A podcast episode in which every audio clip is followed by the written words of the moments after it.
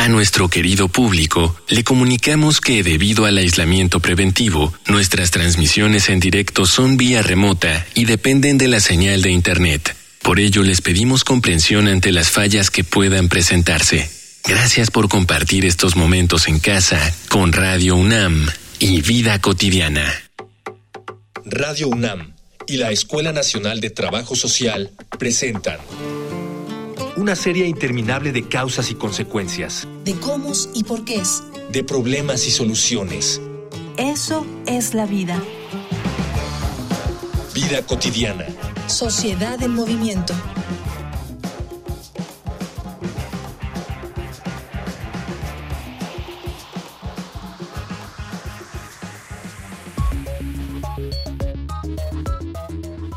Existe un mito común en nuestra idea de la sociedad que dice que detrás de todo gran hombre hay una gran mujer. Ellas no están detrás. Durante siglos han ejercido labores de gran importancia para la economía, pero han sido colocadas detrás para darle más valor a la figura masculina.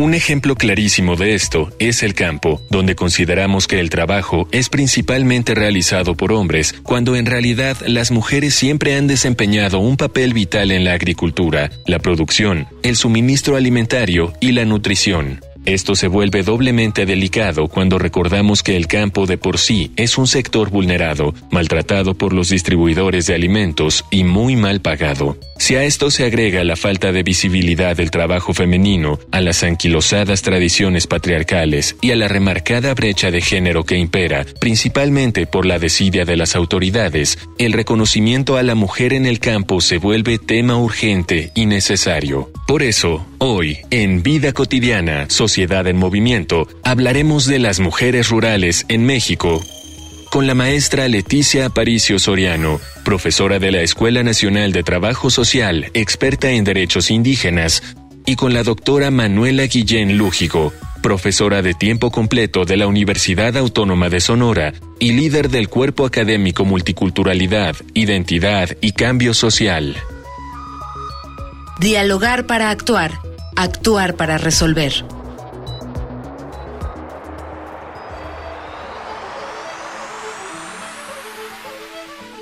Excelente tarde, les saluda Ángeles Casillas, como siempre, agradeciendo que sintonicen nuestro maravilloso programa. Ya lo escucharon en el sentido de presentación, y vamos a platicar de ese rol tan importante que las mujeres, en este caso las mujeres rurales, tienen con relación a la agricultura, al suministro alimentario y por supuesto a la nutrición. Pero antes quiero invitarles a que conozcan nuestras redes sociales. Ahí hay muchos eventos y ofertas académicas interesantes para quienes nos, nos siguen cada viernes. Adelante con estas redes sociales.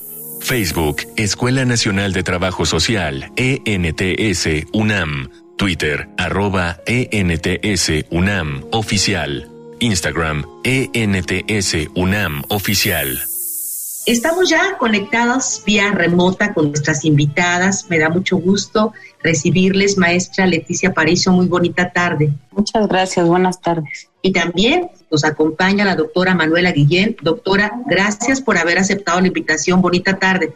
Muchas gracias, bonita tarde. Gracias a ustedes. El programa es cortito, vamos a iniciar sin mayor preámbulo. Puede ser, maestra Paricio, que nos pudieras compartir un panorama de la situación actual con relación a las mujeres Sobre todo en el, en el país se encuentran ubicadas en el centro sur del territorio nacional por eh, la característica de ruralidad, pero teniendo en cuenta que existe migración al norte y en el norte del país, frontera con Estados Unidos, por supuesto, también hay eh, ruralidad y espacios donde las mujeres del centro sur reproducen su cultura y sus formas, aún estando en la frontera con el país o más allá eh, de, de las fronteras nacionales. Por una parte, por otra parte, eh, las mujeres eh, rurales, eh, buena parte de ellas son parte de los pueblos originarios, pueblos indígenas, no necesariamente todas, hay mujeres rurales campesinas que no necesariamente se autoadscriben a pueblo originario, pueblo indígena, pero eh, esta es una de las características de la mujer rural. Otra, pues eh, desafortunadamente son quienes menos eh, oportunidades tienen de acceder a servicios de salud, servicios educativos y centros laborales y, por, y también pues en la condición de no recibir el, el mismo salario por mismas horas de, de, trabajo y cantidad pues de actividad laboral que un hombre. Es decir, lamentablemente aún las mujeres rurales siguen en, esta brecha de inequidad, de desigualdad respecto a una, digamos, relación genérica con eh, sus pares hombres y, eh, eh, también respecto a la ruralidad pues eh, esta circunstancia actual de la pandemia del COVID nos lleva a reflexionar sobre eh, los casos, ¿no? También de, mujeres rurales que no acceden a servicios médicos ya que pues no hay unidades de salud geográficamente establecidas cercanas a ellas, tienen que viajar tres, cuatro horas en brechas de terracería y pues eh, ahorita aunado a, al COVID pues ha aumentado, han aumentado las muertes maternas debido a que pues no hay atención a la salud. Se cerraron caminos también por COVID, algunos se han reabierto, pero ello sigue dejando al margen a mujeres en espacios rurales y por supuesto en esta eh, situación de, muertes maternas. Y bueno, pues eso sería como un, preámbulo general sobre eh, las condiciones de las eh, mujeres rurales. Muy bien, maestra, muchísimas gracias por compartir. Has tocado en tu respuesta algunas de las adversidades. Vamos más adelante a, profundizar si se puede, pero antes, para las personas que nos escuchan, nos escuchan no necesariamente universitarios ni académicos, también nos escuchan amas de casa, jóvenes, personas mayores. Para ellas y ellos, eh, doctora eh, Guillén, ¿Cuál sería el mejor concepto para acercarnos a esta representación de exactamente a qué aludimos cuando hablamos de mujeres rurales? Si nos puedes apoyar con esa pregunta y e inmediatamente, ¿cuál es el papel de estas mujeres con relación a la alimentación en nuestro país? Eh, voy a, eh, a, empezar comentando que el panorama que la maestra eh, Aparicio ha mostrado en forma inmediata a mi intervención eh, ha sido un panorama muy interesante mm, de corte, digamos, con datos nacionales que reflejan, creo yo, en general la realidad actual de las mujeres. Yo creo que, y sobre todo de las mujeres rurales, y mm, que en realidad a veces no distan mucho de la situación de mujeres situadas en zonas suburbanas de las eh, ciudades medias y las grandes ciudades, las megalópolis. Yo creo que la característica central desde una óptica, mm, a mí me interesa mucho plantear desde la perspectiva cualitativa, que es la que yo he estado trabajando en los últimos años en mis investigaciones, desde esta perspectiva lo que apreciamos es mm, dos fenómenos. Por un lado, un fenómeno muy importante que atañe a la mayoría de las mujeres, creo yo, sobre todo a las mujeres a las que te has referido, las amas de casa, las mujeres mayores, pero también eh, mujeres jóvenes que por algún motivo no están articuladas al mercado laboral o por necesidades económicas. Desde temprana edad eh, realizan ah, actividades de apoyo e incluso en economía informal, este proceso de invisibilidad, vamos a, vamos a llamar, es decir, socialmente las características y las situaciones de diferencias abismales que sufren muchas de nuestras mujeres eh, situadas en el entorno que ya se ha expresado, pues es de verdad mm, preocupante. Es una invisibilidad generalizada que creo que nosotros, las y los académicos, estamos obligados a, digamos, a darles, a mostrarles con los datos que tenemos. Muy bien, entonces nos quedamos con esta parte, este enfoque que tú dices cualitativo. La primera es que la mayoría de las mujeres, no importa su condición económica, edad, están y siguen atravesando estructuralmente por una situación de invisibilidad y por supuesto de inequidad. Y sí, quiero invitarles, maestra doctora, a un material que nos prepara producción acerca del rol y de algunas de las adversidades que pasa este grupo. Vamos a una infografía social. Infografía social. Las mujeres rurales producen más del 50% de la producción de alimentos en México. A pesar de que son un sector poco visible, es necesario recordar su importancia.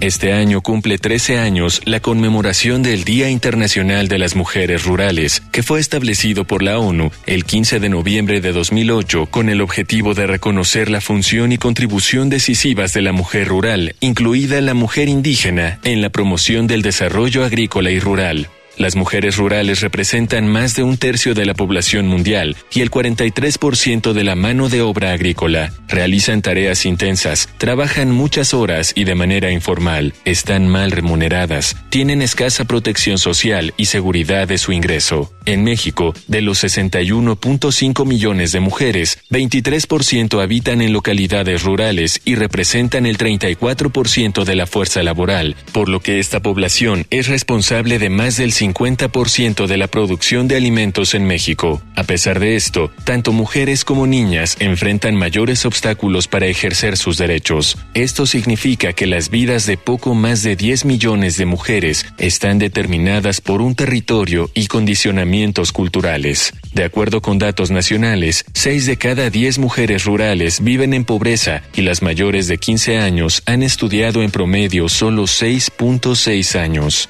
Para 2015, solo 13 de cada 100 de las mujeres rurales tenían cobertura de salud y dos de cada tres muertes maternas que carecieron de atención médica ocurrieron en localidades rurales. A pesar de que las agricultoras producen la mitad de los alimentos, la tenencia de la tierra representa una de sus mayores dificultades, pues según datos del Registro Agrario Nacional, del padrón de 4.9 millones de personas que poseen núcleos agrarios en todo el país, más de 3.6 millones son hombres. Es decir, de cada 10 personas con derechos sobre la tierra, ni siquiera 3 son mujeres. Al no ser propietarias de la tierra, las mujeres no pueden recibir apoyos de programas para equipamiento ni de infraestructura, tampoco créditos o apoyos económicos por pago de servicios ambientales. La mayoría de las mujeres que habitan el mundo rural son las mujeres indígenas, quienes enfrentan las peores condiciones y expectativas de vida, las que tienen menos opciones de desarrollo y empoderamiento personal. Ellas ya enfrentaban batallas previas específicas en su vida diaria y con la aparición de la COVID-19 y las necesidades de salud únicas en áreas remotas, les es menos probable tener acceso a servicios de salud de calidad, medicamentos esenciales y vacunas.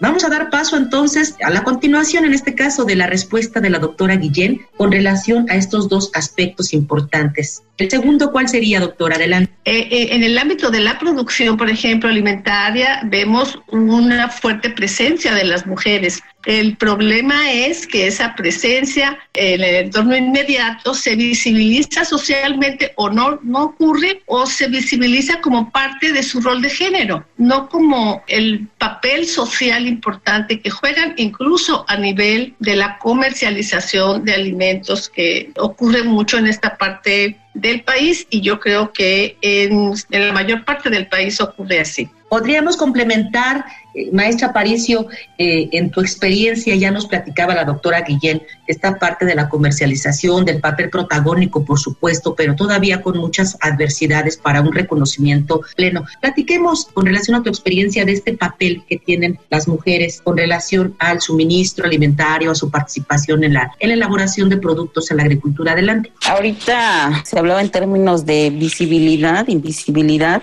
y por supuesto ese es otro de los fenómenos que desde lo cualitativo identificamos y que son muy sutiles y que em, son difíciles de, de palpar no solamente para la mujer rural en el campo mismo, pues en estas áreas geográficas son invisibles, ¿no? Que igual las mujeres que vienen de lo rural y que están en otros ámbitos que no necesariamente son el campo, e igualmente viven esta invisibilidad, ¿no? Hablamos, eh, tengo trabajo con compañeras de sectores rurales que, bueno, dice, pues nosotras queremos sí estar trabajando en la producción agrícola, en la, en la venta de, de nuestros eh, productos, pero pues también queremos ir a la escuela, también queremos otro tipo de trabajos, queremos eh, ser vistas en otros lugares de toma de decisiones y que pues no necesariamente son abiertos, ¿no? Sigue habiendo estos estigmas, sigue habiendo esta forma discriminatoria, eh, tal vez aquí también racista, de tratar a las mujeres, ¿no? En, la misma academia, ¿no? Eh, no está abierto este espacio para la mujer rural, para la mujer indígena y este lo vemos en estadísticas, en números, cuántas llegan a eh, acceder a la escuela, cuántas llegan a acceder a toma de decisiones en espacios académicos escolares, muy pocas, ¿no? Como que las imaginamos para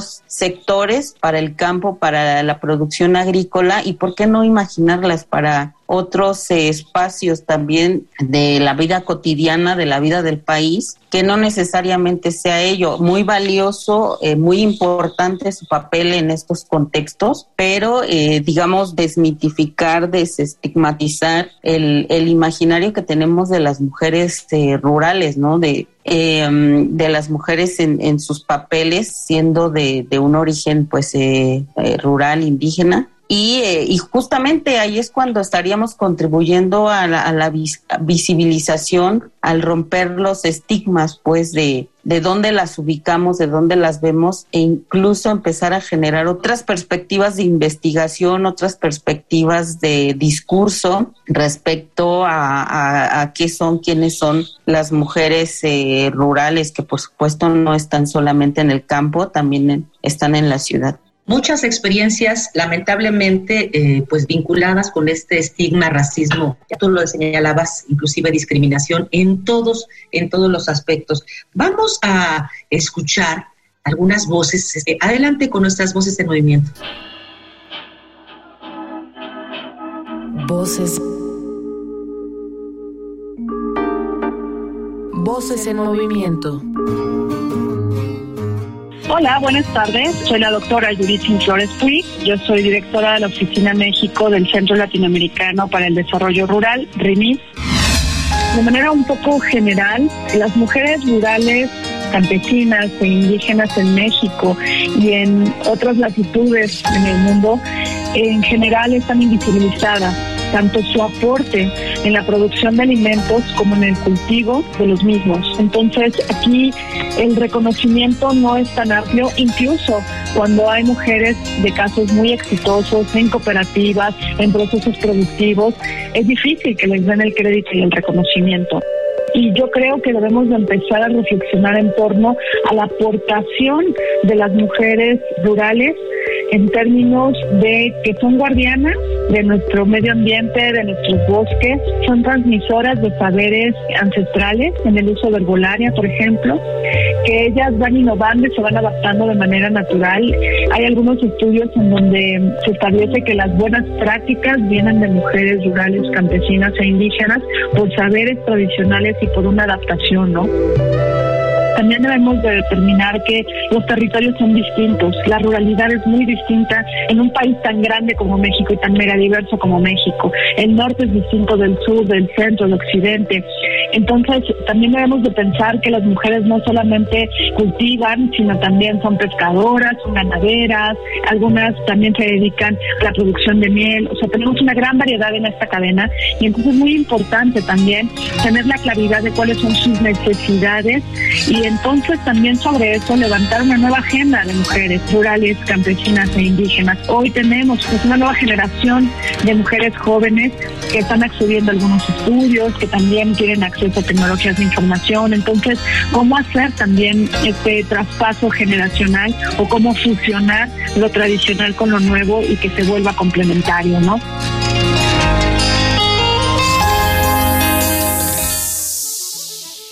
Doctora, para no eh, concluir nuestro programa con este como sabor de boca medio amargo, ¿cuáles serían, dentro de todas las problemáticas que están enfrentando este grupo, cuáles serían, sí, áreas de oportunidad? ¿Cuáles serían, sí, las cosas que podríamos estar potenciando para poco a poco contribuir a disminuir esta brecha de desigualdad?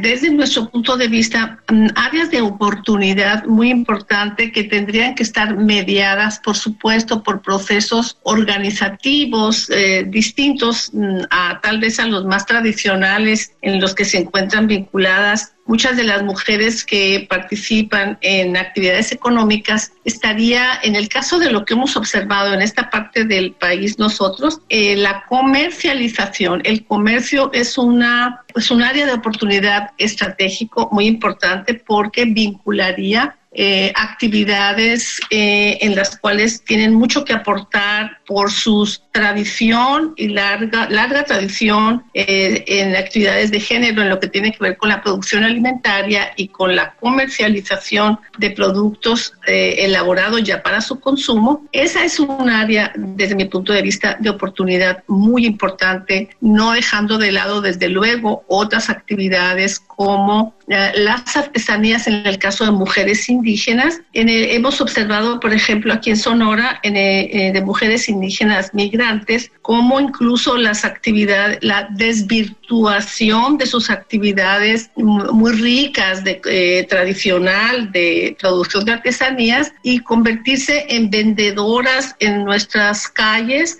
de productos mm, industrializados en virtud eh, de los eh, problemas que enfrentan pues para comercializar eh, sus productos y para producirlos también, ¿no? Entonces yo creo que el comercio eh, eh, puede ser una eh, actividad, darle formalización a muchas actividades que ya realizan. Aquí en las zonas rurales del estado de Sonora, por ejemplo, tienen un, papel protagónico las mujeres en la producción de alimentos en sus localidades y de venta de estos alimentos a, a turistas, a viajeros, etcétera, pero como yo comentaba antes, desde una perspectiva de no visibilidad como eh, comerciantes, digamos, ¿no? Entonces, esa desde mi punto de vista sería un, reto importante, eh, un reto para el empoderamiento de, estas mujeres eh, a partir de procesos de capacitación, no solo en, en la parte técnica para la comercial, producción y comercialización, sino también para su inserción en este mundo tan competido, tan competitivo y en donde la brecha de género eh, y la exclusión, la discriminación sigue siendo un, ah, un asunto con el que hay que lidiar todos los días. Eh, creo que por ahí estaría en la doble vertiente de capacitación y empoderamiento desde nuestro punto de vista. Tenemos algunos estudios realizados aquí en Sonora, por ejemplo, con mujeres indígenas que se han eh, situado en zonas rurales y cómo su, la importancia de su participación en este comercio informal y sus dificultades muy fuertes para insertarse en el ámbito de la formalidad, digamos, del pequeño comercio, por la doble discriminación, por ser, creo yo, indígenas y por ser mujeres. Doctora, te agradezco muchísimo esta, esta, bueno, tu participación en general, pero esto último que apuntas a los retos, ¿sí? Que desde luego se tienen que afrontar no solamente desde los gobiernos, sino también de las organizaciones de la sociedad civil, de la propia sociedad para vencer también estos estereotipos que de repente se tienen con relación a estos grupos. De verdad, agradezco a nombre de la escuela el que hayas compartido con nosotros esta temática y eh, podemos cerrar, maestra Aparicio, también agradecerte que hayas estado en el programa. Podemos cerrar, además de este reto que implica el empoderamiento mediante la capacitación que ya bien exhortaba la doctora, poder concluir con qué tendríamos que estar atendiendo como de manera prioritaria con relación, ya tú lo decías, a este contexto, además que agrava por el COVID la circunstancia y la situación por la que este grupo atraviesa. Cerramos entonces con tu participación. Adelante, maestra. Pues una experiencia muy cercana es la que tengo con mis estudiantes eh, actualmente de, prácticas. Hemos estado durante estos eh, meses de COVID, prácticamente desde que inició la pandemia, trabajando con grupos de mujeres eh, productoras en autogestión y se les está dando acompañamiento, capacitación, se están difundiendo sus productos vía internet y eh, se les está dando pues todo un acompañamiento junto con otras instituciones respecto a comercialización, llámenle alguna de las instituciones marketing y por supuesto, ¿no? Nos hemos una llevado una nos, nos hemos llevado, perdón, una tremenda experiencia con ellas, eh, mujeres eh, mazaguas, otomís, mujeres de espacios rurales de Ciudad de México, Milpalta, Tláhuac y eh, estamos entrando en una nueva fase ahora con eh, mujeres de todos de la República, inclusive algunas eh, mujeres migrantes de Centroamérica y en ese sentido la ha sido muy muy interesante la, la experiencia de trabajar con mujeres rurales con diferentes perfiles eh, algunas eh, sin escolaridad, sin saber leer y escribir, pero por supuesto rompiendo rupturas, paradigmas, son las, eh, las que mejor han tenido, las que mejores resultados han tenido en cuanto a los avances respecto a estos proyectos. También hemos trabajado con, mujeres rurales con cierta formación académica, incluso algunas pocas de ellas con perfiles eh, profesionistas que están incluso acompañando a, mujeres de este mismo proyecto. Son parte de las beneficiarias, pero también son parte del, equipo de, de, acompañamiento. Y en ese sentido nos encontramos en una experiencia muy, muy rica y con una oportunidad que abrió el COVID. Es, es, lamentable lo que ha sucedido, las muertes, en fin, pero en otro sentido, pues hemos buscado promover la resiliencia de las mujeres, promover eh, en estos espacios que también se han dado de discusión, de reflexión respecto a sus avances, cómo ellas se ven su sentido de ser mujer, de ser mujer eh, de lo rural, de lo indígena, incluso de estos conceptos de empoderamiento, y si ellas consideran que son adecuados para, para su, su estado, para su autoascripción eh, como mujeres de lo rural. Y por supuesto, ¿no? Este, algunas de ellas incluso ya tienen experiencias organizativas con otras mujeres de años e incluso de la política, ¿no? Ellas han trabajado para abrir espacio a otras mujeres aquí en la Ciudad de México para venta y comercialización. Y en ese sentido, pues compartir estas experiencias con los estudiantes, las estudiantes de la Escuela Nacional de Trabajo Social, eh, por supuesto, contribuyen también a la, a la, formación de la comunidad educativa, de, de las eh, mujeres, de sus familias, eh, en lo académico, pero también en lo cotidiano. Y esa sería mi intervención, agradeciendo que me hayan invitado al programa. Al contrario, gracias, gracias maestra por este cierre. Eh, nos quedamos pensando y me parece que vamos a, comprometernos con producción para eh, en, un, en un siguiente programa invitar a estas protagonistas y escuchar este, de viva voz cuál es su experiencia. Vamos a hacerlo de esta manera. Agradezco reiteradamente el que hayan estado con nosotros, por supuesto, a quienes hacen posible nuestro programa, nuestro productor Miguel Alvarado, en la información, Caro Cortés, Ana Luisa Medina, Carla Angélica Tobar, la coordinación de Jimena Camacho, pero en especial a las personas que nos sintonizan cada viernes. Yo soy Ángeles Casillas, confío en que podamos coincidir en nuestra siguiente emisión. Tengan un excelente fin de semana. Vida cotidiana es una coproducción entre Radio UNAM y la Escuela Nacional de Trabajo Social.